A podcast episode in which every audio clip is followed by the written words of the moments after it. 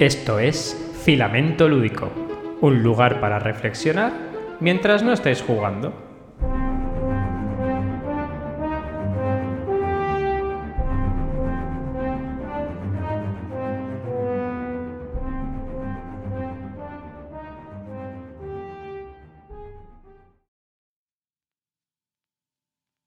Muy buenas, Jordi.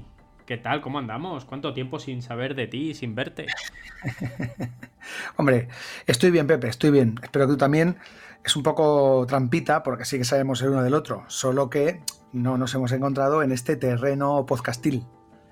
Sí, es lo que tiene la distancia, que a veces puede caer en el olvido, pero no es el caso de este nuestro hermanado podcast Filamento Lúdico, que vuelve en el 2021 con la misma fuerza que en el 2020, no con más fuerza porque llegamos hasta donde llegamos. Bueno, bueno, sí, pues a Pepe, a ti y a todos los que nos escuchan, feliz año, sea cuando sea que esto se publique, porque creo que la felicitación de Año Nuevo no expira hasta marzo. Así que si te encuentras a alguien el 18 de febrero, pues le puedes felicitar el año, ¿por qué no? Fantástico. El año, la glaciación, la pandemia o las lluvias torrenciales o yo qué sé, o el fin del mundo. Feliz fin del mundo a todas y todos. Pues nada, Jordi, vamos si quieres a retomar eh, una serie de cambios en el podcast que se reducen a ninguno, a ningún cambio, y vamos a repasar las preguntas del último programa antes de meternos en el meollo de la cuestión de este eh, programa. Muy bien, la normalidad, ¿no? Nada, de propósitos de año nuevo, nada de introducir cambios, sino, bueno, continuar como estábamos, porque si funciona, no lo toques, ¿no, Pepe? Correcto, si algo funciona, no lo toques. Y si no funciona como es el caso, tampoco lo toques porque lleva mucho tiempo ponerse a pensar. Bueno, pues venga, vamos a comenzar con el repaso de los comentarios que han dejado al hilo del último, de la última publicación, que en este caso fue el episodio 11, El largo camino de la maestría y bueno, pues son varias las personas que se han puesto en contacto a través de la sección de comentarios de iVox. Y comenzamos con la primera, que fue Noé Blanc, que comenta que es muy interesante la reflexión sobre ser mejor jugador-jugadora. Y al escucharnos ha pensado que cuando hablamos de ser jugones o jugonas, normalmente nos, referimos a cosas y no a la parte de dominio, a otras cosas, perdón, y no a la parte de dominio de la estrategia.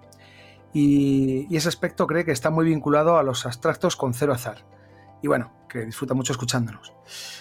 Pues bueno, la verdad es que sí, normalmente el término jugón, o como normalmente se, emplea, o como normalmente yo lo escucho emplear, se refiere a aquel que tiene gusto, placer por jugar, ¿no? que juega bastante, y no aquel que es... Eh, tiene un conocimiento profundo en algún juego, porque normalmente, y está, yo creo que está en este caso bien puesto el, bien utilizado los términos porque aquel que tiene un conocimiento profundo de algo, pues se le llama maestro, ¿no? como, como a, Yoda, a Miyagi o, o a, o a, Splinter era, no, ¿quién era el sí, no? Splinter el de las tortugas ninja, claro que sí.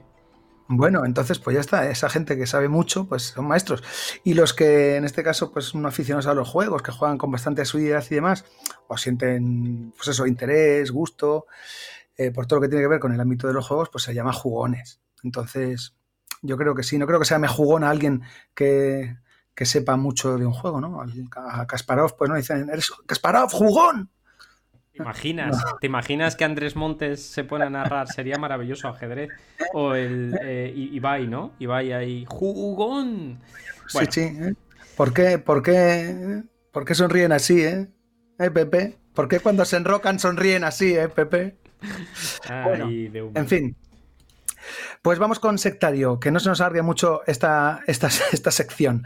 Hablando de serie, me tengo que apuntar la serie Gambito de Dama. A nivel curiosidad, hay una serie anime, Ikaru no Go, creo que la traducción sería El Go de Iraku, que es el nombre del prota. Dice que es una serie de 75 episodios que supuso el aumento de miembros en clubs de Go o la aparición de nuevos clubs. Eh, cree que el juego que más ha jugado ha sido el Arcan Horror y ahora tiene el Arcan Horror, el Eldritch, el símbolo arcano, la tercera edición, en fin, y ciertamente no es más que un aprendiz de ellos. Un aprendiz que disfruta siendo apalizado una y otra vez. Por cierto, me encantaba el billete de 666 millones que había en el MAD y ahí pone el, símbolo de, risas. Bueno, aquí comenta varias cosas.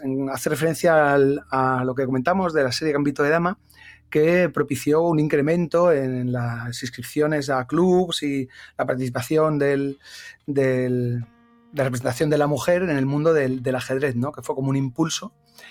Y bueno, pues comento un paralelismo con, la, con el Go, ¿no? una serie también que propició que el Go se popularizara y que tuvo esa repercusión a nivel social de interés por el juego. Eh, bueno, aquí comenta que se enganchó a la serie a todo lo que tiene que ver con el horror. Y hace un comentario a, lo demás, pues nada, fabuloso. Me alegra que tú también tengas esa referencia. Para mí, cuando iba a casa de mis primas ahí en, Bilbao, pues jugaba a Maz, a Maz y al quién es quién. Y la verdad es que pues eh, tengo un recuerdo muy, muy chulo asociado a ese juego. Y nada, a raíz de este comentario, pues estuve eh, navegando por ahí, buceando en la red y encontré una versión print and play del juego y estuve, pues eso, revisando las cartas, que son un disparate. Está muy chula, es un juego muy loco. Luego no sé si jugándolo, pues tendría la misma sensación, la misma experiencia o cumpliría la expectativa de risa y de locura que planteaba o que tengo ahí el recuerdo. Pero, en fin, ha sido agradable volver a rememorarlo, a recordarlo, eh, haciendo, eh, encontrando este, este hallazgo, ¿no? este print and play que hay por ahí, Pepe. ¿Tú conocías el juego, el, el Math? No, no tengo el, placer infinito de conocerlo, pero si, si tienes a bien pegar en la descripción del podcast el link donde aparece la versión print and play, pues sería maravilloso, fantástico y extraordinario. Vale, vale, fabuloso. Mira, esto lo vimos una novedad que incluimos, porque nunca damos referencias ni nada externo a lo que comentamos y sí que podría ser un, avance. Bueno, mientras no, lo haga yo, Jordi, va todo perfecto. Venga, eh, el de Mazinger, me encanta el, nick. Nada mejor que una mudanza para darse cuenta de la poca maestría que he alcanzado en los juegos de mesa y rol que tengo, para debatir youtubers, bloggers, señadores o incluso vendedores del mundo lúdico eh, que prueban decenas de juegos al mes y luego no los vuelven a tocar. ¿Lo consideramos maestros en lo suyo? Pues bueno, yo también he leído por ahí, pero también estuve, leyendo, y es cierto que ah, se puede ser maestro de, de algo no con conocimiento profundo, sino con conocimiento amplio. Es decir, puede ser un maestro. No, no nos vamos a otra vez a, enzarzar aquí porque esto es del programa pasado. Pero bueno, yo creo que sí, se podría matizar, pero creo que se puede ser un poco maestro de un conocimiento amplio. Es decir, Tienes conocimientos amplios de algo, muy vagos, pero grandes. Bueno, da igual. En cualquier caso, muchas gracias, el de Mazinger, por comentar y por hacer tu aportación. Saltamos a Oscar. Oscar Recio Cole, Mr. Wolf. Dice: Fantástico programa y debate que se abre sobre la maestría. Querría lanzaros la pregunta sobre cómo influye la experiencia de juego y su maestría en el abordaje de juegos que compartan rasgos comunes y cómo esta transferencia de conocimientos puede ser positiva o negativa al dar por sentado factores que no conocemos de un juego nuevo. Pepe, ¿quieres comentar algo? Aquí habla eso de un poco el conocimiento mm, que vamos adquiriendo poco a poco en cuanto a una temática eh, principal de juegos que luego es fácil extrapolar o, reconocer en otros juegos en los que únicamente tendrías que mm, prestar atención a las variaciones para conseguir entender el completo del juego. No sé si es positivo. Aquí habla de si la transferencia puede ser positiva o negativa, en el sentido de que a veces damos cosas por hecho y nos conducen a error, ¿no? Planteamientos erróneos. Es, posible que suceda. Yo, a ver, tanto en juegos de mesa como juegos de rol, eso corresponde mucho más a la parte mecánica que a la parte ambiental. Cuando tú dominas un conjunto mecánico, un conjunto reglístico, eh, y saltas entre muchos juegos de temáticas diversas vinculados entre sí con ese vínculo, sobreentiendes y pasas por alto muchas fases reglísticas. Eso, por ejemplo, en los juegos de rol pasa mucho cuando utilizas un sistema que pone Rooted by Trophy o Powered by the Apocalypse o te dicen que es un que es un percentil, ¿no? Conociendo el sistema, tú ya sobreentiendes, porque la mente trabaja por eh, modelados mentales, eh, reduccionistas, que un PBTA será dos dados de 6 en la suma y desencadenará un movimiento, si es un rooted va con un pool muy breve de dados, si es percentil va con dados de 100 y esa parte eh, sobreentenderás que ya la tienes más o menos dominada, con lo cual harás una, una lectura más Mm, horizontal que vertical. Eso es positivo porque te permite ir mucho más rápido leyendo libretos y enfocarte en la parte ambiental y tiene un hándicap o un problema severo, que es que en esa velocidad de lectura puedes saltarte ciertas mecánicas complementarias que haga que no juegues a la experiencia que te pide el juego que juegues que es importante. O sea, cuando tú sobreentiendes y das por hecho cosas y te saltas partes, eh, quizá haya una pequeña mecánica residual que sea tan sumamente importante que cambie la experiencia de juego o una reglita concreta que te haga decir de primera instancia que el juego está roto o que no funciona cuando eres tú eh, el que no está aplicando la regla que la diseñadora o diseñador te propone. Así que tiene como todo cosas positivas y cosas negativas. Es la gracia de no entrar en el modelo MDA por la parte de, de aesthetics y entrar en modo diseñador por la parte mecánica, que es cuando ya empiezas a hablar de mecánicas y dices, a mí me gustan los juegos de colocación de trabajadores y ya sabes que cuando te compres un juego de colocación de trabajadores, una de las acciones que vas a hacer es yo coloco mi trabajador en este punto y si hago esto pasa aquello si vas muy rápido y te dedicas a vincularlo, pues igual te saltas reglas. Eh, tiene sus puntos fuertes y sus puntos débiles. Muy bien. Fabuloso. Pues justo ah, recogiendo este último, este último que has comentado, eh, terminamos el comentario de Oscar y dice, por otro lado, preguntaros también si podríais ilustrar con algunos ejemplos eh, juegos que compartan mecánicas principales y cuyas mecánicas secundarias sean las que cambian el juego a ojos de los jugadores jugadoras. Por cierto, gran programa. Pues bueno, sin dedicarle mucho tiempo y sin, o sea, sin poder comentar con cierta profundidad cada uno de ellos, pues, y a petición de Oscar y para todos aquellos que nos escuchen, comentar un poco eso, lo que él dice, tomando como mecánica principal, por ejemplo, el draft de cartas. El draft de cartas es una mecánica en la que los jugadores reciben un, un número concreto de cartas y de las cuales eligen una y pasan el resto. Esto se hace de manera eh, a, la, vez, ¿vale? Todo de manera sincrónica. De manera que de todas las que recibes te quedas una, al igual que el resto de los jugadores, de manera que esas cartas van rotando y se van agotando, hasta que al final te quedas con una que son con las que juegas. Básicamente esto es un draft, que es lo que se hacía en el patio del cole cuando se elegían, eh, cuando nos elegíamos para hacer los equipos, ¿no? Yo he quedado con este y pasabas el resto de los jugadores a otro, el capitán del otro equipo, y elegía a otro y te los volvía a pasar a ti, ibas seleccionando. Bueno, pues esto se llama, bueno, draft de cartas, es el término... Eh, Mm, anglosajón, pero bueno, es lo que se utiliza normalmente. Bueno, pues con este, con este, con este mecánico principal se pueden encontrar muchísimos juegos. Voy a, decir, voy a nombrar algunos y como decía Oscar, ah, como pedía Oscar Recio, voy a comentar también cuál es una mecánica asociada que hace que se diferencien, siendo todos juegos de draft de cartas. Eh, se diferencian pues precisamente en estas otras mecánicas que acompañan al principal. Por ejemplo, la isla de los gatos. Eh, se, juega con un draft de cartas, pero luego tiene otra mecánica que es la colocación de losetas. Con esas cartas nos sirven para otra cosa, que en este caso es colocar unas losetas en un tablero principal con determinados objetivos que nos darán una puntuación. El otro juego, el Seven Wonders, es también un draft de cartas, pero lo que hay que hacer es una especie de motor de construcción, de manera que esas cartas que nos vamos quedando y que vamos eh, utilizando para construir pues, nuestra civilización, se van potenciando unas a otras, de manera que construyes, pues es un motor, en este caso, de construcción, de evolución. Otro juego que tiene draft de cartas sería el Bunny Kingdom, pero en este caso, ese draft de cartas nos sirve para conseguir eh, un, posicionamiento en un tablero. Podemos colocar eh, nuestros conejitos dentro de un tablero que nos permitirá, pues eso, conseguir determinadas puntuaciones y demás. Y por nombrar otro más, el último, el, un juego que se llama It's a Wonderful World, eh, que no es que no tenga edición en castellano, sí que la tiene, pero el título sigue siendo en inglés. It's a Wonderful World.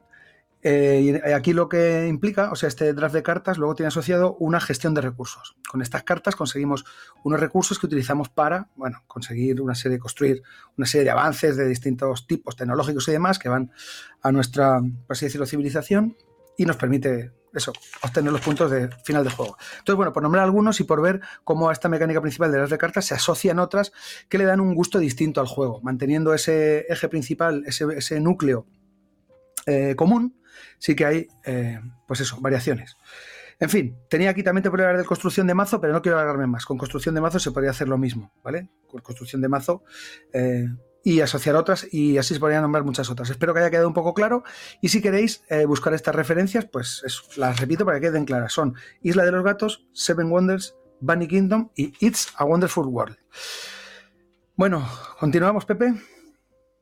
Claro que sí. Claro que sí. Venga, rápidamente. Uf, tenemos un montón de comentarios y son largos, así que igual eh, tomo algún atajillo y hago pequeños resúmenes. Gloria Cárdenas nos dice: Hola chicos, un gusto escucharlos. Tenía ganas de comentar, pero siempre me toca estar moviéndome. Así que difícil comentar. Honestamente, mi mayor disfrute jugando logro sometiéndome a nuevas experiencias, juegos nuevos. Aunque me da igual si es del 2020 o hace 20 años. Probar algo por primera vez me provoca cosas maravillosas. Muchos saludos. Bueno, Gloria, muchas gracias. Eh, Gloria desde Chile nos escribe o nos comenta con su desde, desde su podcast. Eh, así que mm, Gloria es de los míos, Gloria es de las que disfruta con, juegos nuevos y bueno, con todo eso lo, lo que se supone, profundizar poco en ellos y estar siempre pidiendo un poco de lo próximo. Pero bueno, ahí es lo que hablamos el otro día. Hay tipologías de jugadores para todos los gustos. Anotando nos comenta, algún día volveré a escuchar todo desde el principio con intención de tomar apuntes. Estupendo podcast sobre la maestría. Enrique González dice que la vida es aprender, ya sea concentrarse en un reducido número de reglas o probar una gran cantidad de juegos, sin profundizar en todos. Son diferentes formas de alcanzar algo parecido a la maestría. Esto es lo que te contaba antes, Pepe. Aquí lo leí, ¿ves? Creo que la mezcla profundidad y amplitud puede ser el equilibrio perfecto, ¿vale? Profundidad en horas, partidas a cada juego y amplitud respecto al número de juegos. Por circunstancias lúdicas y pandémicas profundizo en solitarios amplio horizontes con otros jugadores. Personalmente me gustaría profundizar más cuando juego en grupo, porque hay grupos que merecen, hay juegos que realmente merecen la pena profundizar. Bola extra, nos dice aquí. Extra ball. Aplicar lo aprendido a otras facetas de la vida. Juegos con conocimiento transversal. Este extra ball que dice aquí es como un posible tema a explorar que es, bueno, aplicar lo aprendido a otras facetas de la vida, Pepe, que esto nos suena, el tema de extrapolar experiencia y eh, ver lo que sucede en un juego para aplicarlo en otros contextos. En fin, juegos como conocimiento transversal. Aquí, buf, aquí hay muchos dimes y diretes, mucho matiz, mucho que apuntar. Y no sé, lo apuntamos y veremos si lo asumimos el reto o no. Está muy bien, gracias anotando por la proposición, es súper interesante.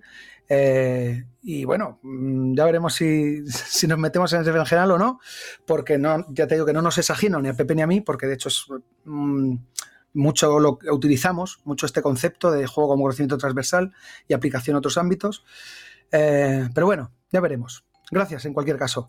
Eon Bonsildur eh, charló con un compañero de Instagram, eh, le comentó que estamos en la época de los juegazos. Y aunque él dice que no comenta mucho, si no ha jugado mucho un juego, nota que no los llega a amortizar. Se dice que se vino a la cabeza una frase que dijo un profesor de geografía en la carrera. El geógrafo es aprendiz de todo y maestro de nada. Creo que antes, ya sea por situación económica o porque no tenía acceso al gran mercado, jugaba más en los juegos y sacaba más partido. Ahora dice que es un poco más geógrafo, eh, porque dice que vivir en el tiempo presente le hace vivir más rápido y no profundizar. Ahora que se acerca año nuevo, va a hacer un propósito de enmienda para esto. Enhorabuena por el programa. Bueno, es cierto que también, eh, de manera contextual, debido a la situación en la que estamos, que hay tanta avalancha de juegos y un poco también nuestra manera actual de vivir la vida, pues estamos un poco pendientes siempre de eso, de la novedad, de probar lo nuevo, de intentar buscar el siguiente eh, sugar rush, ¿no? El, como está el subidón que, con el siguiente juego. Pero a veces nos olvidamos de eso, de disfrutar cosas tan buenas como las hay que se saborean partida a partida. Yo siempre hago una, analogía, una analogía con esto. Eh, y si en vez de juegos dijésemos personas, Tú imagínate que todos estuviésemos ávidos por conocer a la nueva persona y todas las que hemos conocido durante nuestra vida nos diesen igual. Solo queremos la nueva y queremos conocer a otra persona nueva. ¿A qué eso no? A que cuidamos a nuestros amigos y amigas regándolos y llamándolos todos los días. Eh, yo he decidido tomar esa filosofía también con los juegos. Voy a, voy a conocer eh, solo a, los juegos que merezcan la pena ser conocidos y me voy a quedar con todos esos grandes juegos que me han proporcionado grandes momentos y que me han hecho ser lo que soy, igual que mis grandes amigos, como tú, Jordi, y como muchas de las personas que nos comentan. Dicho esta filosofada barata, seguimos. Parece un, capítulo de, de, Black Mirror, Pepe, ¿eh? Los juegos que conoces te han hecho ser quien eres, pero los juegos que están por conocer te harán ser quien vayas a ser, Pepe. Esto no para. ¿Por qué te paras aquí? ¿Por qué pones aquí un punto final, Pepe? Porque estoy muy bien como estoy, Jordi. sí, es verdad. No quiero ir a peor, por favor. Venga, Ignacio Seijo dice, estupendo programa y está el día. Se ha puesto por fin, ha llegado a... Nos ha remontado, se ha juntado con el pelotón, enhorabuena. Eh, dice que es un win-win, eh, que puede contar con los dedos de una mano las personas que a lo largo de su vida. Ah, bueno, respecto a lo que dije con, la pronunciación y demás. Bueno, nos felicita. Pepe, se dirige a ti. Me alegra que me consideres una persona maravillosa. No sé si eso responde a una falta de criterio por tu parte o los 50 euros que te envío en un sobre. En cualquier caso, te da las gracias. ¿Comentas? Falta de criterio, sin lugar a dudas. mi vida es una continua falta de criterio por rodearme de gente buena noble y honorable y alejarme de la gente que tiene pasta. Así me va la existencia, que soy un pobre diablo. Falta de criterio, pero te considero, igual que considero a muchos de mis amigos y amigas, gente honorable y buena. Eh, y así he decidido. Igual que los juegos. Me he rodeado de juegos eh, nobles, honrados y honorables que no quieren mentirte con artificios, ni, te prometen ser el juegazo. Esa es la gente que me gusta. Sigue, Jordi. Vaya, vaya. Vaya, Pepe. Eh, que ha, calado, ¿eh? Tienes, tienes muy interiorizado ese, ese modus vivendi. Bueno, fabuloso. Eh, él cree que el concepto de maestría de los 80, 90 y el actual son diferentes. Muy bien, opina como nosotros. Para ser maestro en algo hay que dedicarle muchas horas, pero eso de dominar a muerte algo hace, eh, lo hacíamos antes y ahora no por dos motivos. Argumenta. Primero, éramos pequeños, exprimir algo hasta casi lo patológico era algo que solamente se hace durante la infancia. Se refiere, por ejemplo, a lo que tú comentabas del MER por tirarte horas jugando a un videojuego de todas las maneras posibles, desbloqueando los finales, cogiendo todas las monedas, etc. Había uno o dos juegos al año. Eh, reyes, cumpleaños y poco más. Por lo que esa capacidad y ganas la tenían muy focalizada. Él observa que en sus hijos siguen teniendo esa capacidad de pasar horas haciendo algo, pero que tienen tal cantidad de focos que no llegan a profundizar como se hacía antes. Sin embargo, ahora tenemos muchos más juegos y muchísimos más recursos que consultar. Por tanto, se puede hacer algo que antes no se podía, ahora es muy complicado, y es conocer mucho ver el bosque. Por lo tanto, opina que en general el concepto de maestría, ver el árbol, se va perdiendo en favor del concepto de maestría, ver el bosque. Y mientras pensaba en la respuesta, se me ha olvidado el resto de preguntas. Así que un saludo a los dos, al resto de oyentes, y muchísimas gracias por el programa. Pues data, no soy capaz de escribir menos en un comentario, pido disculpas. No pasa nada, escribe lo que tengas que escribir y exprésate como te tengas que expresar. Y bueno, yo quiero decir, yo comparto mucho esta visión que tienes, ¿vale? Eh, porque es cierto que no sé, parecemos abuelos cebolleta. Yo es que antes con cinco pesetas iba al cine y me sobraba. Oye, me pasaba todo el día jugando una peonza. Hay gente que dice eso. Digo, claro, porque no tenías la Play, no tenía la Play 5. Si cuando solo tenías una peonza, jugabas a la peonza porque no tenías otra cosa. Jugabas a lo que más te apetecía y lo que más te gustaba, que era eso. Yo es que estaba todo el día en la calle, claro, pues porque no tenías Netflix. Lo vimos de Netflix hace 20 años, pues no estabas tanto en la calle. En fin, que comparto su visión de los eh, contextos distintos y cómo nos adecuamos a ellos y eso repercute o se representa en la forma que tenemos de un poco, entrecomillado, consumir las cosas. Bueno, Pepe, ¿dices algo o no? El que parte y comparte a veces se lleva la mejor, pero también la peor parte. Continuamos. Vale. Eh, disculpadme si hablo un poco rápido, pero estoy acelerado porque quiero acabar, con esto pronto porque si no, no tenemos programa. Venga, Ana Ordaz, no la puedo pasar por alto. Ana, gran Ana. Dice, gran serie y gran programa. Mientras habláis sobre la maestría en los juegos, iba pensando en las personas que trabajan en tiendas especializadas en juegos.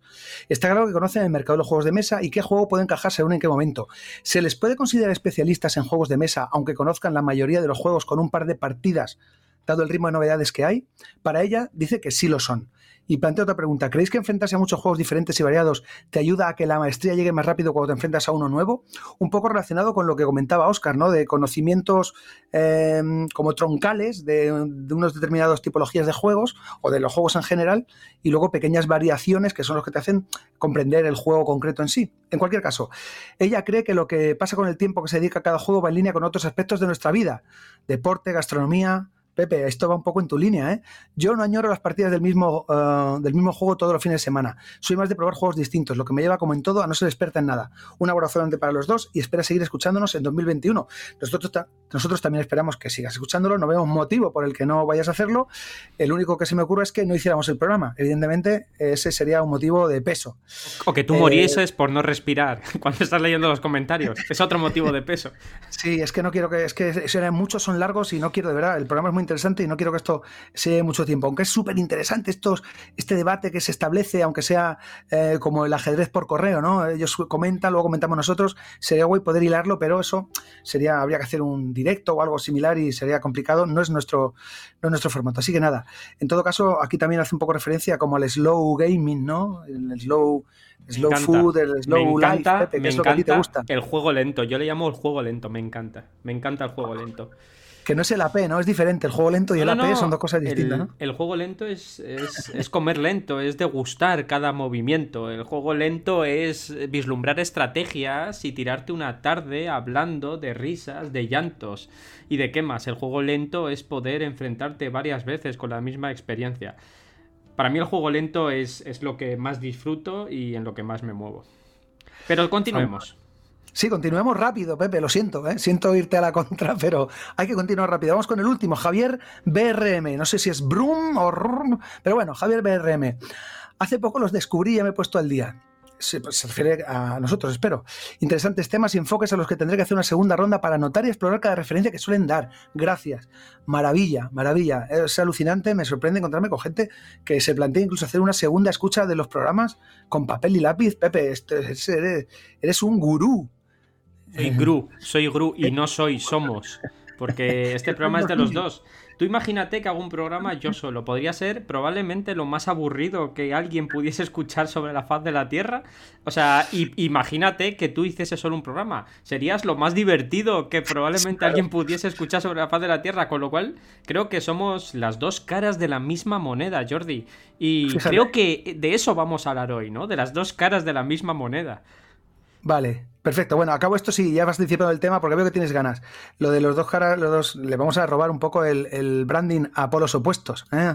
A Calvo y a Carol, espero que no se lo tomen a mal. Bueno, dice que ahora se está embarcando en la tarea de hacer un sistema de juego que se pueda usar en el aula de matemáticas. Eh, decidido está que tendrá cartas y dados que son más versátiles, eh, los más versátiles, pero en su conocimiento. Pero en nuestro conocimiento, perdón, parezco Lelutier leyendo la carta esta de.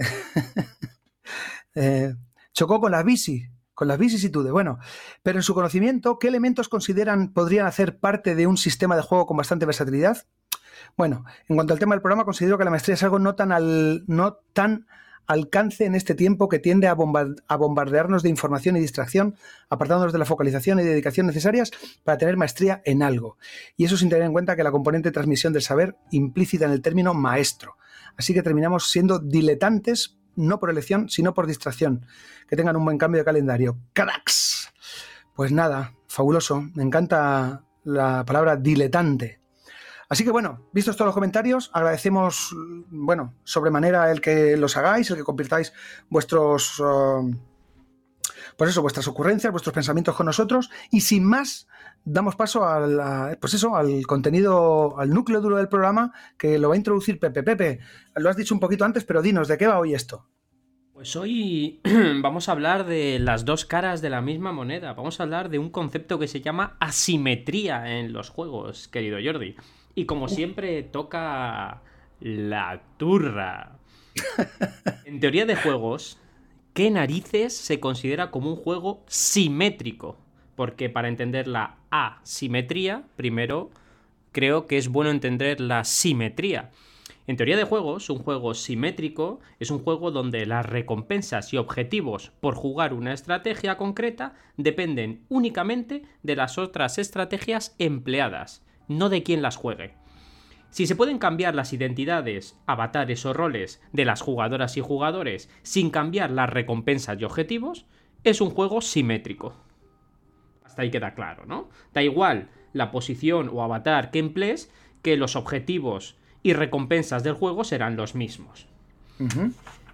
La simetría, no la asimetría, sino la simetría puede aparecer de diferentes formas. Desde el orden de la aparición de las recompensas en una línea temporal, que es lo que se denomina como estructura ordinal, recompensa A, recompensa B, recompensa C, micro recompensa 1, micro recompensa 2, gran recompensa, hasta la cuantía de las mismas, que es el valor exacto. Recompensa valor 1, recompensa valor 2, recompensa valor 10. Que por eso existen las monedicas en los juegos. Las monedicas y los puntos no son más que recompensas. Esas monedicas representan un valor exacto de la recompensa. La forma en la que obtienes consecutivamente esas monedicas es lo que se conoce como estructura ordinal y eso corresponde a una simetría, siempre y cuando las jugadoras y jugadores puedan cambiar los avatares o roles dentro del juego y la estrategia empleada eh, tenga que ser la misma para conseguir esas recompensas. Por tanto, y basándonos en la teoría de juegos y en lo que expone, cosas súper interesantes, podemos definir un juego asimétrico como aquel donde las recompensas y objetivos por, jugar una estrategia concreta depende tanto de quien las juega como de las estrategias que emplea. Es decir, no hay un conjunto de estrategias idénticas para ambos o más jugadores o jugadoras. Las recompensas y objetivos van a variar en función del rol o la identidad que emplee la jugadora o jugador. Y eso es súper importante porque es la línea que separa, aunque una línea quebradiza, como veremos a continuación, los juegos simétricos de los juegos asimétricos. Podemos decir que el juego asimétrico, las personas que juegan parten desde una posición, objetivo o incluso mecánicas diferentes para llegar a recompensas asociadas a su rol concreto dentro del juego. Es decir, pueden llegar a tener condiciones de victoria o de derrota totalmente diferentes. Por tanto, podemos llegar a vislumbrar, aunque eso no está presente en la teoría de juegos, o por lo menos yo no lo he estudiado demasiado, que existen asimetrías más acentuadas que otras. Si nos vamos a juegos asimétricos o juegos de reconocida asimetría dentro del mercado eh, y nos enfocamos en los juegos de mesa, podemos hablar de la furia de Drácula, podemos hablar de Sombras sobre Londres, podemos hablar de Root, podemos hablar de Bast, podemos hablar de Last Night on Earth, podemos hablar de las Montañas de la Locura primera edición, donde los roles o identidades que representan un grupo o una unidad de jugador o jugadora y los otros u otras eh, son diferentes y tienen unas estrategias diferentes para alcanzar unas recompensas u objetivos diferentes en función de su rol. Todo esto que hemos hablado eh, me emplaza a realizar unas pequeñas preguntas que es las que iremos contestando durante el podcast de hoy. ¿Te parece bien, Jordi? Me parece estupendo, Pepe. Y mira, si, si, te parece, por hacer un, pequeño resumen y, ver un poco del planteamiento, o sea, lo que has comentado.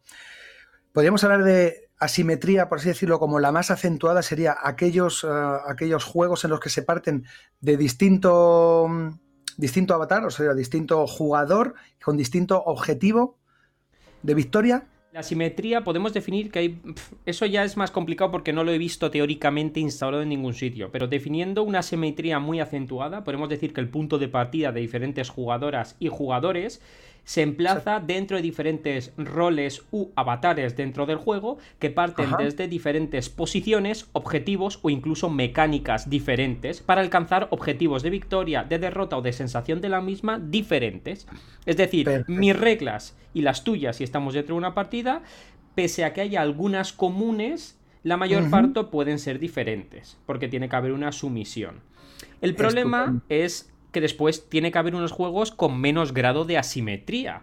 ¿Por qué? Porque la asimetría alta dictamina que tú y yo tenemos mm, cores de reglas diferentes, ¿vale? Como puede ser el root o el conocido como past o cualquiera de los coin. Pero también podemos decir que hay juegos con un grado de asimetría menos elevado, donde solamente se proporcionan pequeñas variantes estratégicas mecánicas o de ambientación a jugadoras y jugadores manteniendo condiciones eh, de victoria y mecánicas core núcleo del juego comunes a todas ellas. Lo que esto me lleva a una pregunta, que es la primera de todas. ¿Es lo mismo un juego asimétrico que un juego con poderes variables en función del avatar seleccionado? Es decir, ¿es lo mismo un Vast que un Marco Polo? Los dos podrían ser asimétricos. Yo me voy a mojar, a mí no me importa, porque total, mi criterio es el que es y llego hasta donde llego, con lo cual me es indiferente. Para mí el Marco Polo o el Pandemic no son juegos asimétricos. Son juegos simétricos, con objetivos de victoria comunes y con estrategias núcleo comunes, donde existe una mecánica que se llama poder variable de rol o poder variable de avatar, donde cada jugadora o jugador puede escoger un avatar dentro del juego que tiene una serie de estrategias superfluas que le pueden seguir un camino o acentuar un camino diferente. Para mí decir que, que el Pandemic es un juego asimétrico es decir mucho. O te pongo otro ejemplo, el Arquitectos del Reino del Oeste. El Arquitectos del Reino del Oeste, no sé si a alguien se le ocurre decir que es un juego asimétrico, cuando en los tarjetones, en la versión avanzada, o, la versión más asimétrica en función de sus poderes, cada, cada, jugador o jugadora parte con unas condiciones de recursos diferentes. Sin embargo, el, el core de mecánicas es el mismo. Es poner un jugador, te dan esto y tienes un poder concreto. Y se acabó. ¿A ti es lo mismo un juego asimétrico que un juego con poderes variables en función del avatar seleccionado, Jordi? Hombre, evidentemente, después de escuchar la definición, está claro que hay juegos que se ajustan a ella y juegos que no. Eh, y evidentemente, pues lo, que ha comentado, pues no, uno sí se ajusta y el otro no. Pero, mm, claro, es que luego hay muchos matices que podemos ir comentando a lo largo del podcast. Porque, claro, la simetría yo la, también la contemplaba como cuando todos jugamos a lo mismo, pero de forma distinta. sería una definición un poco de la simetría, pero realmente, claro, es que si jugamos a cosas distintas, no estamos jugando lo mismo. Entonces, hay que ver cuál es el terreno común que hay en el que nos movemos todos los jugadores y las jugadoras que estamos compartiendo la partida. Eh, y entonces es... Eh, Está, claro que según la definición está limitado, pero hay veces donde esa línea pues, es más nebulosa. Porque está, está claro que, por ejemplo, unas condiciones de victoria compartidas, o sea, una, sería conseguir 30 puntos de victoria, por poner una cosa así genérica y, abstracta. Vale, todos tenemos las mismas, el mismo objetivo, pero ¿sería asimétrico la forma de conseguirlos? Es decir, te, repito. los 30 puntos, te repito. ¿El cómo lo conseguimos? Dime, perdona, Pepe. Te repito, un juego simétrico es un juego donde las recompensas y objetivos por, por, jugar una estrategia concreta dependen solamente de otras estrategias. Si para conseguir esas 30 monedas las estrategias varían en función de los jugadores o roles que tú adquieras, es asimétrico. Vale, pues entonces, claro, ahí ya. Es que lo bonito, no, no, ya, sí, pero si lo, a mí lo que me gusta es que nosotros nos ponemos nuestras propias definiciones, porque el ser humano es así. Y, le, gusta la expresión, placer de Leblanc. La expresión no es otra cosa que hacer sus modelados mentales. El problema de los modelados mentales es que son etéreos y muchas veces reduccionistas, y yo los empleo mucho. Por eso me gusta leer y acudir a las fuentes que creo que son todo lo concretas posible. El asimétrico no te dice en muchos casos que, no se pueda compartir eh, un objetivo concreto, una condición, aunque puede variar, ¿eh? Te dice que la estrategia que tú vas a seguir no va a variar si tú y yo nos cambiamos. Si yo me enfrento a ti y tú te enfrentas a mí y cambiamos nuestros roles en el juego, no cambia nada. Simplemente tenemos que seguir las mismas estrategias que darán lugar a una serie de recompensas. Ahora, si tú tienes un rol y yo tengo otro rol y uno de los dos gana cuando conseguimos 30 puntos, pero mis acciones difieren de las tuyas para conseguir esos 30 puntos, es un juego claramente asimétrico. El Twilight Struggle es un juego asimétrico, o no es un juego asimétrico. Pues he leído de todo, Pepe, claro, yo también he estado por ahí, he leído de todo. Eh, que sí, que no, porque luego tampoco, es decir, las mecánicas un poco que se utilizan, las estrategias, eh, son las mismas. Lo que pasa es que el juego tiene un desarrollo y en un momento son más beneficiosas para uno que para otro. Eh, en fin, es eso.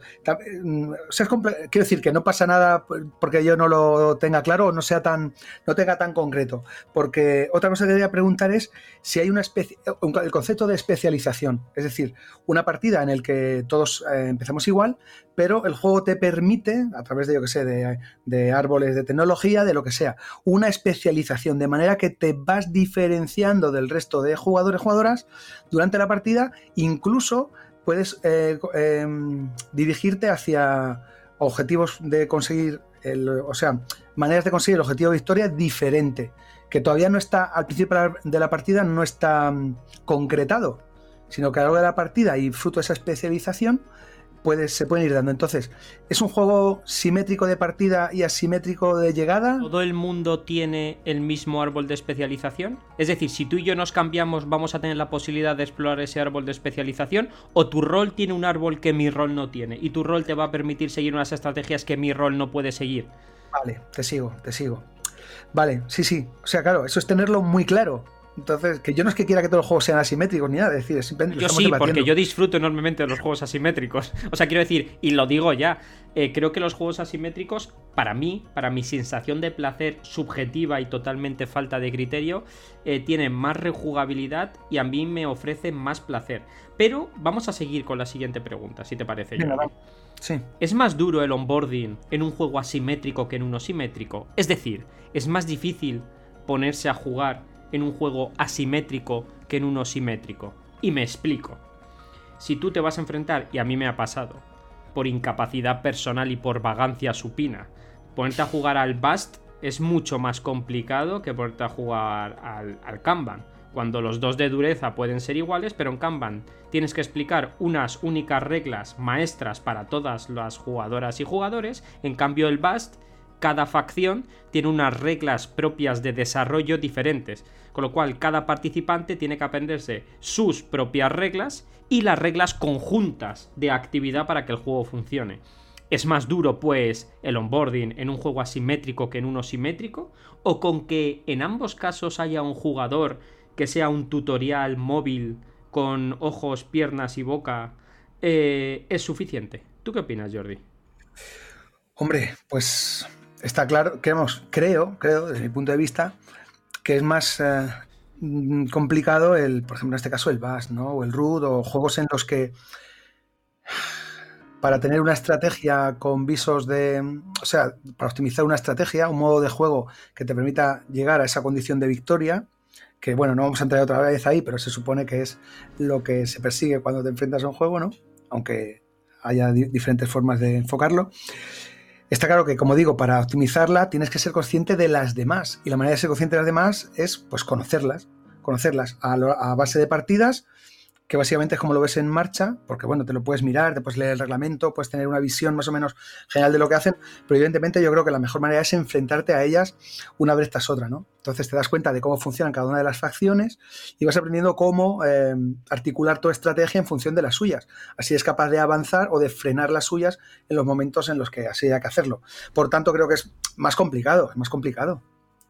Yo sí creo que, aquí, y creo que y estoy de acuerdo contigo, tomad todo lo que decimos en este espacio de, pensamiento divergente como una opinión basada en algo de teoría y con un componente subjetivo. Yo creo que dentro de la simetría, más que moderada y extrema, existen subtipos de juegos. Creo que sería injusto comparar un juego como el Bast o como el Root, donde hay una simetría en una versión competitiva por conseguir un objetivo de monedas o de puntos de victoria, con un juego como Sombras sobre Londres, donde la simetría se basa en capturar o escabullirse del frente. Yo creo que en un juego como Sombras sobre Londres o como, o como Whitehall Mystery o La Furia de Drácula, pese a poder ser más complicado en un inicio, la explicación es más sencilla, ya que cogen tintes y quizá creo He elaborado una teoría durante todos estos años. Yo creo que me gusta tanto la furia de Drácula porque yo soy ante todo rolero.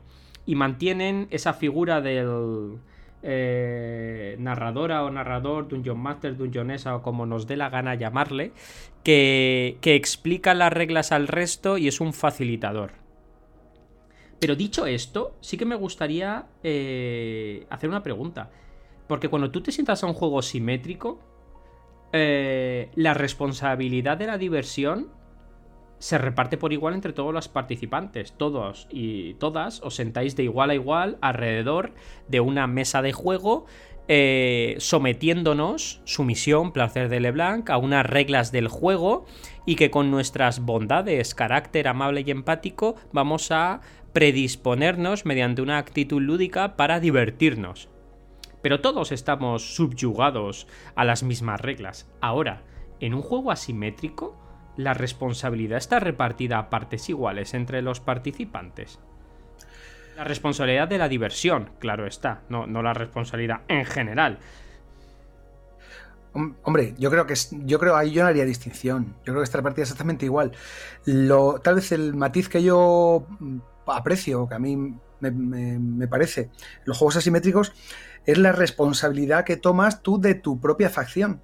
creo que es uno de los puntos fuertes de, que ven las personas que disfrutan con los juegos asimétricos, que es, por un lado, el que puedas tener cierto vínculo o cierto gusto especial por alguna de las facciones, personajes, roles que te ofrece el juego y que, y que te lo pases muy bien manejando a ese. Eh, pero si así sucede con todas, imagínate, alguien muy entregado y muy apasionado por eh, hacer lo mejor que pueda y pasárselo bien con la facción que ha tocado, con el avatar, pues es fabuloso, porque hay como cuatro o cinco, depende de los tipos, el número de jugadores que haya, apasionados por lo que, les, lo que están haciendo. Hay como en los juegos asimétricos lo que veo es, una personalización, si quieres llamarlo así, de, tu representación en el juego. Y que si sientes gusto por ella o afinidad, pues te vas a volcar mucho más. De otra manera, pues está todo un poco más diluido porque todos somos un poco lo mismo, ¿no? Cada uno por su lado, intentando eh, conseguir la condición de victoria eh, pues lo más rápido posible o lo, mejor posible. Pero en juegos asimétricos veo eso, que yo creo que es un punto positivo el que tú tengas una vinculación especial con la facción que te toca. O si eres curioso, eres eh, tienes ese afán de experimentar, tener siempre la posibilidad de descubrir otra nueva, ¿no? Y estar siempre probando las demás y ver qué te ofrecen cada una. Entonces yo creo que ese es el plus que tienen los juegos asimétricos. Pero en cuanto a responsabilidad de, disfrutar del juego, creo que está por igual, sea como sea el, juego en cuanto a tipología. Yo ahí discrepo. Eh, discrepo porque quizá el mayor hándicap para jugar a la furia de Drácula es que debes jugar con aquello que se conoce como, comillas, con los dedos, un buen Drácula. Si juegas con un mal Drácula, la experiencia de juego puede llegar a ser nefasta. Eso quiere decir que el que juega con Drácula tiene eh, quizás sobre sus hombros pesados eh, un componente, una responsabilidad mayor, pues si se deja atrapar en las primeras rondas del juego, el juego se acabó. En cambio, si se escabulle hábilmente, eh, el juego puede hacerse mucho más retador y divertido. Tú has jugado conmigo y sabes que es de mis juegos favoritos, a la Sombra sobre Londres y a What Hole Mystery. Ahí pasa lo mismo, si tú eres capaz de pillarme en la primera ronda, probablemente tu sensación de reto se va a reducir muchísimo. Con lo cual también está en contraposición la otra función del jugador. ¿Y qué me dices, Jordi, aunque tú no controles mucho, de los juegos de rol? Más clásicos, no más modernetes, donde la figura de narrador, narradora, director, directora de un John Master, de un Jonesa o como nos dé la gana llamarlos, está más, diluida, sino en algo más estándar, más conocido o más clásico, donde existe la figura del narrador o narradora o directora de juego.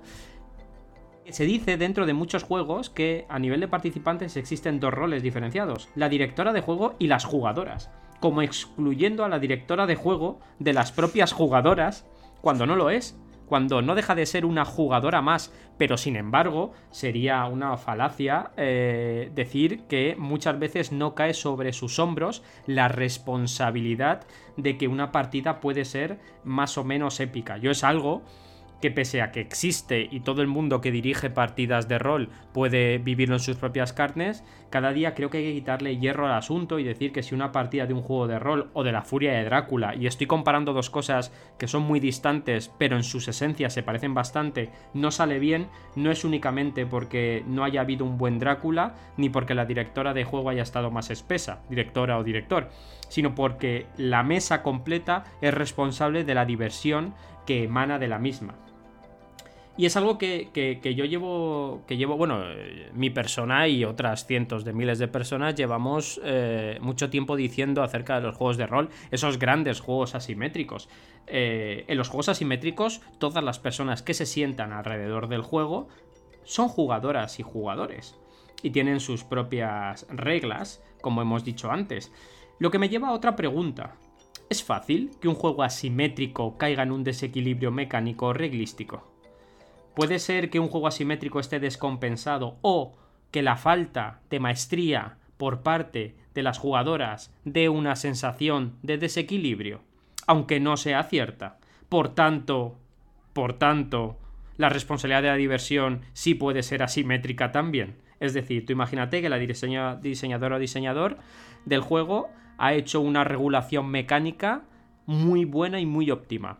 Pero eso va a depender de cuán profundamente conozcas tú tu facción para poder explotarla y de qué interrelaciones existen entre tu facción y las demás facciones. Si una persona ha jugado 10 veces con su facción y el resto han jugado 3, quizá las 3 personas tengan una sensación de desequilibrio pura.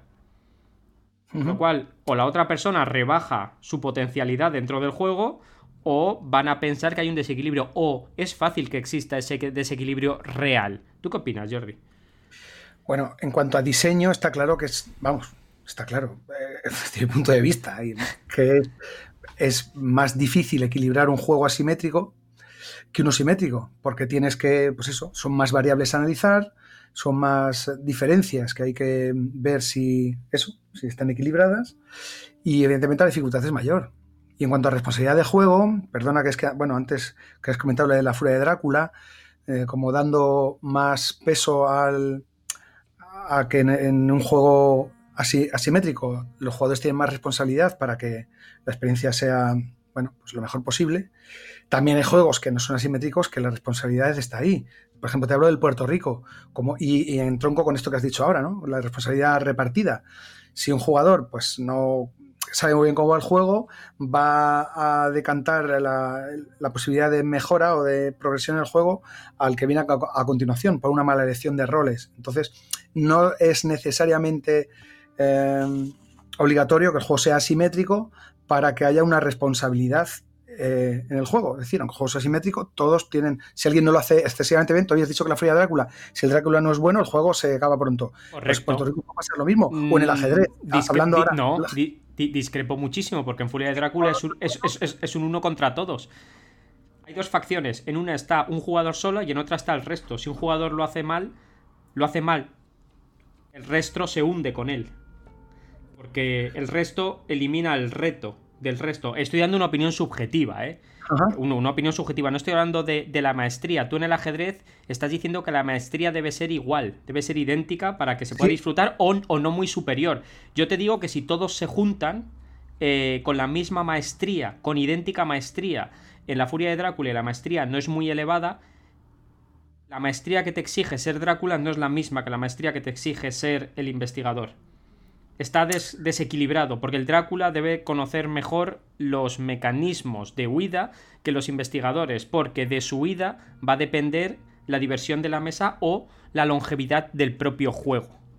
Un director de juego en una partida de rol, de una forma clásica, de una forma clásica, no hablo de una forma moderna, es el que conoce o la que conoce en profundidad el reglamento del juego porque muchas jugadoras y jugadores no se leen el manual de forma habitual o normal. ¿Vale? Eh, no estoy hablando de casos específicos, porque yo también me he chupado muchas partidas y es la persona que debe llevar el manual leído, las reglas aprendidas y ante caso de duda consulte con su farmacéutico o consulte con su director o directora de juego más cercana. Y es un asimetrismo, asimetrismo, donde es un uno para todas y todas para uno. Y hay, una, hay, un desequilibrio, bajo mi punto de vista personal y totalmente subjetivo, falto de criterio. Eso te iba a decir, entonces, que tú consideras que, por ejemplo, con el Fuera de Drácula, que es lo que has comentado, que el juego está desequilibrado y que es competencia de los jugadores equilibrarlo por debido a la maestría o el conocimiento que tengan del propio juego? Lo has definido perfectamente, porque hay una pregunta que tengo. Lo, has definido muy bien, Jordi. Porque, pero, es una cosa mía, eso no lo he leído en ninguna parte. Yo creo que es. ¿Se puede compensar ese equilibrio por parte de las jugadoras y jugadores mediante maestría para no frustrarse. Las jugadoras y jugadores, y eso pasa mucho en el rol, tío, o en juegos como Furia de Drácula, pueden hacer una experiencia mucho mejor de la que el propio juego ofrece aportando su maestría. Por aquello que dice Shell de que las jugadoras están en el juego, pero el juego también están las jugadoras. O sea, si, si un equipo de juego puede sustituir esos huecos en blanco que dejan todos los diseños con imaginación y con aportes puede llegar a ser una experiencia mucho más enriquecedora. Y eso pasa siempre, y eso sí que me escudo, y ahí sí que me lo puedes debatir, porque eso pasa mucho más con los juegos narrativos o con una cantidad de narración emergente mucho más potente que con juegos eh, Eurogamer. para arriba para abajo, un cubito y bajo cubito. Eh, y, eso sí puede pasar. Y yo, pensando en esto, creo que sí. Creo que. Eh, y, y es, un, es un problema, ¿eh? Es un, es un problema de diseño. Creo que, en este caso las jugadoras y jugadores eh, compensan o autorregulan ese desequilibrio mecánico para ofrecer una experiencia óptima, que no pasa en otros juegos. O sea, es decir, que hay uno que es el que debe estar como un funambulista en la cuerda, eh, con dos platillos diciendo la diversión se va y se viene y por el camino se entretiene. Y yo lo he vivido muchas veces con la Furia de Drácula, ¿eh? lo he vivido y no es que sea el mayor maestro del mundo, pero más de 30 partidas le he echado. Y es. Y, cuando no se te da bien o estás espeso, todo el mundo dice, el juego no sé qué hará. Como estés tú fino para jugar como Drácula, la experiencia se multiplica por 5000. Y eso no lo he visto yo en muchos juegos, macho. Y no soy un jugador ávido, ni lo voy a ser porque no me apetece, de jugar al Bast o al Root, pero a veces me planteo si no conocer mucho, no ser muy maestro en tu facción, en tu bando, puede lastrar la experiencia de juego. O pensar, o pensar que el juego está desequilibrado cuando realmente no está desequilibrado o está diseñado para eso. Pues seguramente, sí es cierto que hay juegos que son más exigentes y que, para que el juego vaya fino, fino filipino, pues necesita eso, que los jugadores tengan cierto grado de maestría, de conocimiento del juego y de para explotar bien sus posibilidades. Porque está en la conexión que hay, el equilibrio es tan, eh, está tan unido, está, es tan fino, que eso, que si hace aguas por algún sitio, uh, se viene todo abajo. Y al respecto a lo que has dicho, eh, depende de dónde te toque o donde te sugieran jugar cuando vayas al Furia de Drácula, sabes si eres el torpe o no, ¿no? Dice, no, no, tú mejor de Drácula no te pongas porque Pues te falta una patata para el kilo y entonces... una patata para el kilo no, pero yo sigo, lo sigo pensando y la Furia de Drácula y te lo he dicho muchas veces, Jordi. Sabes que es de mis juegos, a mí me encanta la Furia de Drácula, pero sé que ese juego tiene una cantidad exacerbada de detractores, de gente que dice que es una chusta y a mí me encanta, pero creo firmemente porque es un juego que si el que toma el rol de Drácula no tiene una maestría muy alta en el juego, y no hablo reglística, Jordi, hablo de saber cómo funciona la dinámica de la partida. Sí, sí, sí. Puede caerse, pero te hablo de lo mismo si me pongo a jugar yo contigo una partida de DD, eh, de Dungeons a Dragon o de la llamada de Tulu, en su función más, más eh, railroad, más sobre carriles. Si yo no balanceo bien o equilibro bien una aventura, el que la vas a sufrir no voy a ser yo, vas a ser tú, como jugador protagonista. Eh, en cambio, en un juego narrativista o en un euro, y son dos juegos totalmente contrapuestos. El euro eh, no deja espacios en blanco, y él dice que en la línea de diseño hay mecánicas sueltas que se unen entre sí como si fuesen corcheas por reglas y huecos en blanco que son lo que interpretan las jugadoras y jugadores para hacer suyo el juego. Eso en un euro pues no hay mucho espacio porque busca un equilibrio perfecto de acción, reacción, consecuencia pero sí comparte con los juegos narrativistas en que hay una horizontalidad total y real entre todos los participantes de la mesa. Y eso quiere decir que todos los participantes tienen las mismas estrategias en su mano para alcanzar los objetivos. Y si yo me cambio contigo, quizá cambie algo muy liviano, como un poder especial que me hace incidir sobre una estrategia concreta. Pero las estrategias, de forma global, son las mismas, me cambie yo de lugar o no me cambie. No sé si me has entendido. Sí, sí, sí, sí.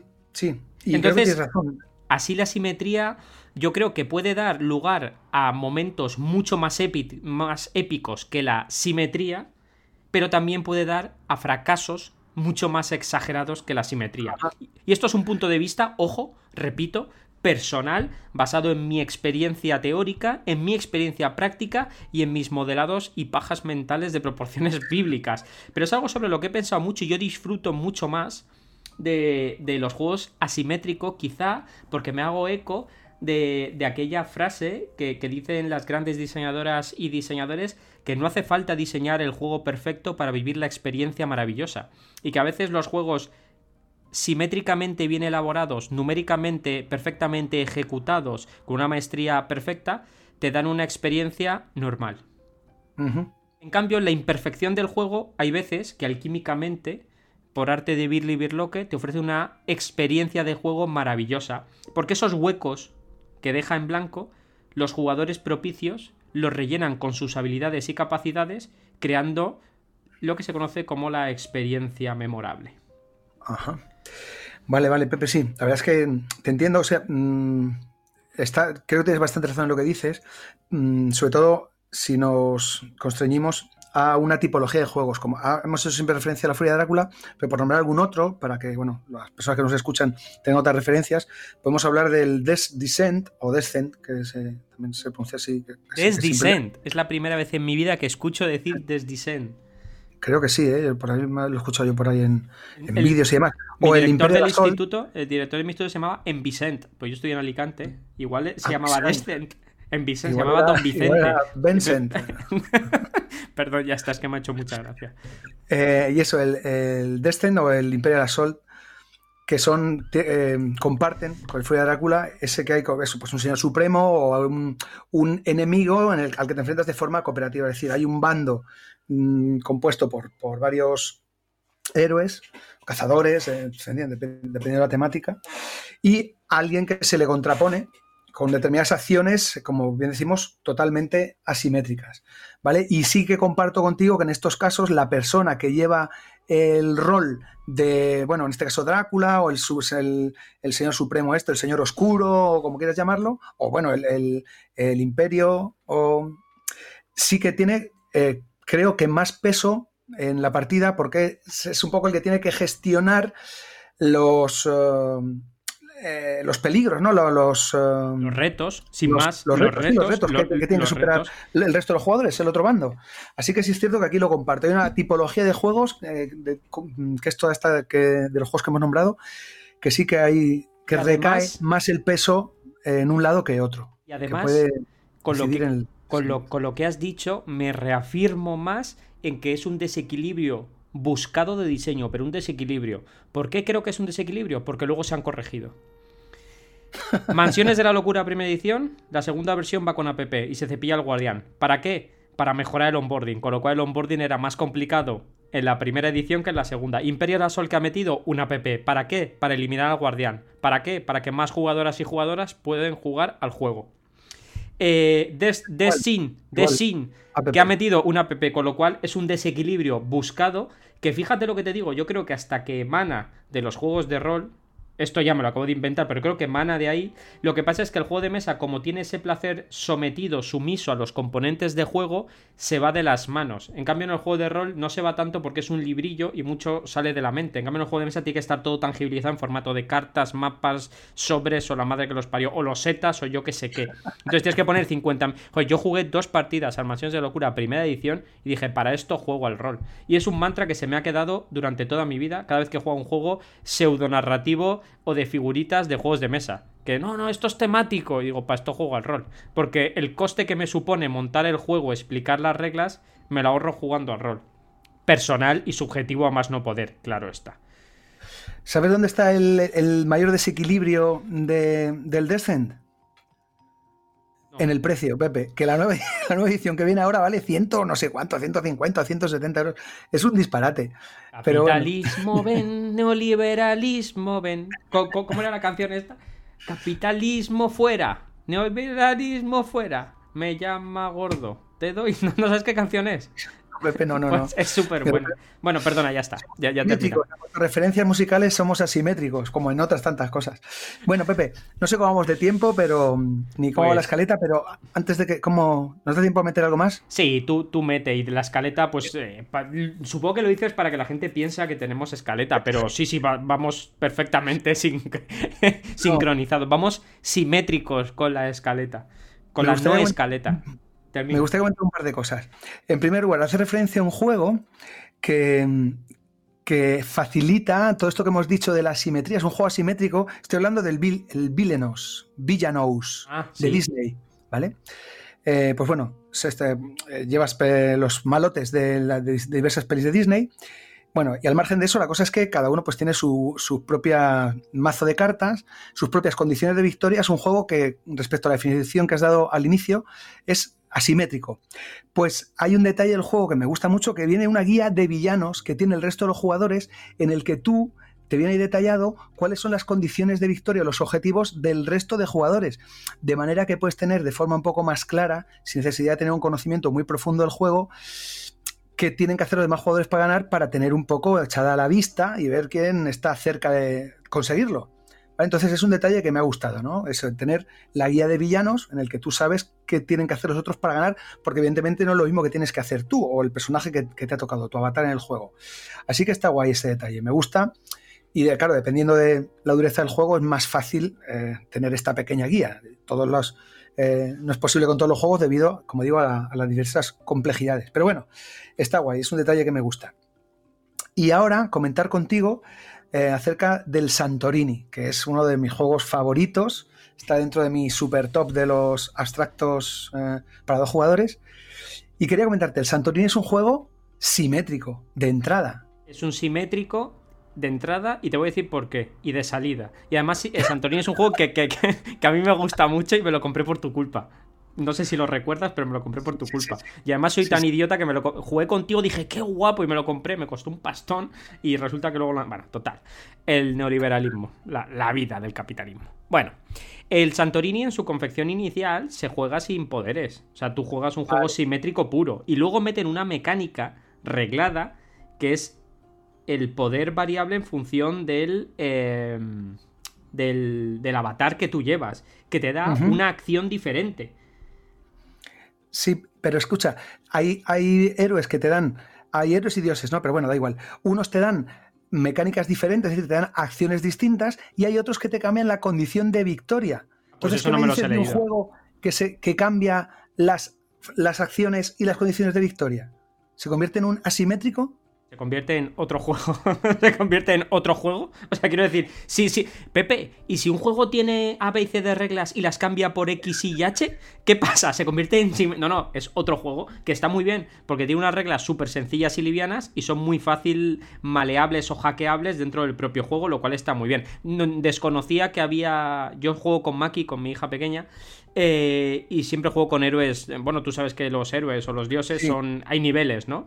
Pues hay algunos que te dan una acción extra. No, no había llegado aún a los que te dan condiciones de victoria totalmente diferentes. Yo siempre juego a la mm. condición de victoria que el monigote que se pone arriba del todo, que alcanza la cima, eh, es el que gana. el que gana un tercer piso. Pues también cambia condiciones de victoria. Si bajas de un tercero al suelo, si consigues poner tus dos muñecos donde sea, si echas al otro del tablero. Bueno, entonces te quería comentar este, o sea, traer aquí a colación este juego porque, eso siendo sencillo, sin cambiar la dificultad, sí que lo cambia de manera que te enfrentas a un reto totalmente distinto con otra persona que tiene otra carta que le confiere otras, otros poderes y otros objetivos de victoria. Y mi pregunta, bueno, estaba curioso. Mi pregunta, haciendo eso al tuntún, ¿no se desequilibra? ¿No hay dos avatares que aleatoriamente, si se juntan, rompen el juego? Sí, hay un prospecto el que, de efectos secundarios que dice no juegues al Santorini con las reglas avanzadas si vas a, manejar... si vas a pasártelo eh, bien. si buscas igualdad, no juegas al Santorini con las reglas avanzadas, por favor. porque esto lo hemos metido como un stress goal porque nos obligaba la gente y nos hemos cargado el juego. Pero el resto bien. Somnolencia, no, no, no. Hay una serie de de estos eh, héroes y dioses que no se recomienda jugar eh, juntos, ¿vale? Que no estén en la misma partida. Sí que hay algunos que vienen recomendados no utilizar juntos. Pero está bastante testeado porque este juego viene de muy atrás. Viene de muy, muy atrás. Y está bastante testeado, se han hecho muchas pruebas, se ha visto cuáles funcionan y cuáles no. Y yo creo que todo lo que está incluido funciona bien. Yo tampoco lo he probado todo, porque bueno, metí el Kickstarter, tengo un montón de. Ahí tengo incluso la expansión de esta, el videocine de oro sin probar. Pero bueno, eh, tenía esta peculiaridad y me gustaba, me, quería traerla aquí para comentarla contigo, simplemente como, como una, una curiosidad. Muy bien. Pues bueno, Pepe, muy chulo. ¿Tienes algo más? Pues poca cosa más, no queda mucho. Hemos hablado de de juegos de mesa, hemos hablado ligeramente de juegos de rol. Es verdad que nos falta tocar un poquito los, el mundo de los videojuegos, eh, donde la simetría sí que, sí que apareció, hizo un repunte, ¿no? Con algunos juegos estos de arena o de combate. Eh, y también con lo leí buscando cosas para el programa. Lo que pasa es que no he profundizado porque es verdad que a mí me estoy volviendo muy, muy independiente en general, eh, pero con la Wii U, cuando salió, también se empezó a hablar de ese concepto de asimetría, porque como uno podía jugar con la pantallita, otro con el no sé qué, pero es, son cosas muy modernas para un viejo joven como yo. Así que si tú tienes algo de hablar de videojuegos de asimetría, eh, soy todo oídos y ya terminamos. Bueno, comentar un poco la, bueno, el videojuego la simetría por habilidades.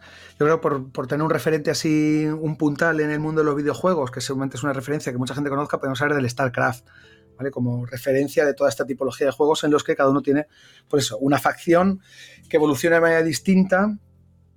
Eh, y bueno, que eso, que tiene un desarrollo diferente, que tiene una manera de. Aunque muchas veces la victoria, pues era, son los enfrentamientos en las arenas, era eh, derrotar a, otro, a la otra facción. Pero es cierto que tenían pues eso, eh, formas muy concretas y muy específicas y unas diferencias muy, muy acusadas en cuanto al, desarrollo de ambas. Y si hablamos de asimetría, también podríamos hablar en los, en los FPS, en los, en los First Person Shooters o en los MOBAs o en los MMORPG. Pues yo que sé, podemos hablar de, pues eso, de las clases, por ejemplo, si hablamos del Diablo, pues las distintas clases que hay de personajes. O en, pues, en como digo, en los first person shooter, pues hablar de las clases, pues los tanques, los support, los healers. Es decir, que hay una, un tipo de personaje muy concreto, con unas capacidades muy concretas y que se especializa en una manera de jugar. ¿Vale? Pues eso, daño rango, eh, daño cercano, soporte, curación. Entonces, bueno, es el mundo de los videojuegos, también se da, enriquece los juegos, eh, lo que hace es que propicia una especialización que puede ser porque te guste o puede ser por necesidad si estás jugando en un equipo. Es decir, los equipos necesitan que haya gente muy competente en cada una de las, de las, de las clases. Así que bueno, tampoco vamos a entrar mucho más, simplemente comentarlo así sobremanera. Seguro que hay muchas otras y que se pueden buscar esas asimetrías, pues también, yo que sé, en el, Street Fighter, pues los tipos de lucha, eh, de los diferentes eh, personajes. También se podría interpretar como una especie de asimetría, de manera que no todos tienen pues, los mismos golpes, ni la misma, el mismo alcance, ni los mismos combos, ni nada. Hadouken. También daría, daría para, bueno, daría para mucho, eh, pero bueno, dado que nuestro fuerte son los juegos de mesa sin, sin hacer de menos a ningún otro género, ni formato, ni, ni soporte. Y los juegos de rol, Jordi. Los juegos de rol que se te olviden. Juegos de rol y bueno, Escape cuando proceda. Eso mismo, y es que nuestro fuerte es eh, que, eres muy majo, que yo soy muy pesado y que hacemos un programa breve. Y lo, malo, si breve, resulta menos malo. ese, es nuestro fuerte. bueno, bueno, pues nada, Pepe. ¿Cerramos? Pues ¿Chapamos el chiringuito? Y sí, ya hemos vuelto, hemos vuelto con ganas, con un programa que yo creo que ha quedado chulo. Eh, por favor, dejadnos comentarios, que los podamos leer, que nos hace una, una ilusión estratos épica. ¿Os gustan los juegos asimétricos? ¿No os gustan los juegos asimétricos? ¿Os gusta mover cubitos en un juego donde todos estéis supeditados a las mismas reglas y bostecéis cada dos por tres? ¿Os gusta? ¿Os gustan las aventuras épicas donde una persona os proponga los retos y de su responsabilidad emane todo el poder eh, de ese momento memorable? Dejadnos comentarios y sobre todo jugad mucho. Jordi. Pues nada, que lo que dice Pepe, me sumo a su petición. Nos encantan los comentarios porque es la manera que tenemos de saber pues, que lo que hacemos interesa, que se genere este debate, nos gustan otros puntos de vista, nos gusta que nos eh, propongáis cosas porque bueno, pues nos dan ideas, nos sugieren temas. Eh, ha llegado al término del programa, me gustaría hacer una puntualización que he hecho al principio porque bueno, dado que iba rápido y no, no mi cabeza eh, iba más lento, es bueno, he comentado el el mensaje de Gloria Cárdenas y de su podcast El Entreturno, que antes no me salía el nombre, no me llegaba, no me llegaba el riego, no me daba el riego, y es el entreturno, ¿vale? Entonces, nada, también un saludo a todas las personas que, que forman parte del podcast por extensión. Y ya está. Quería haber comentado el When I Dream, pero no hay tiempo. Lo dejo ahí, por si alguien lo conoce, que nos digan qué le parece. Eh, respecto a la simetría. Un juego que se juega igual, pero que tiene distintos roles y te obliga a enfocarlo de manera distinta, depende de lo que te toque. No entro más, me despido agradezco a todos la escucha, agradezco a Pepe, eh, pues eso, el porte que tiene, la presencia y, el cutis de su piel, que lo veo mientras hablo, mientras grabamos, nos vemos. Entonces es siempre un acicate ver a Pepe y un batín que tiene. Un batín. Ahora me falta una pipa y soy Sherlock Holmes mal. Sherlock Holmes mal. Perdona, por... es que no había reparado, pero es maravilloso. Que se lo ha abierto así, se ha abierto así el batín. Está vestido debajo, ¿eh? no, no os escandalicéis pero está muy guay. Pues nada, lo dicho, eso, que me despido diciendo lo de siempre, que buscáis en la vida lo mismo que hay que buscar en los juegos, pues diversión y victoria. Eh, todo eso dependiendo si es un juego simétrico o asimétrico. Para mí solo queda, queda decir que muchas gracias a todas y todos por el cariño que nos ofrecéis, por acompañarnos un programa más. Nos vemos en la siguiente.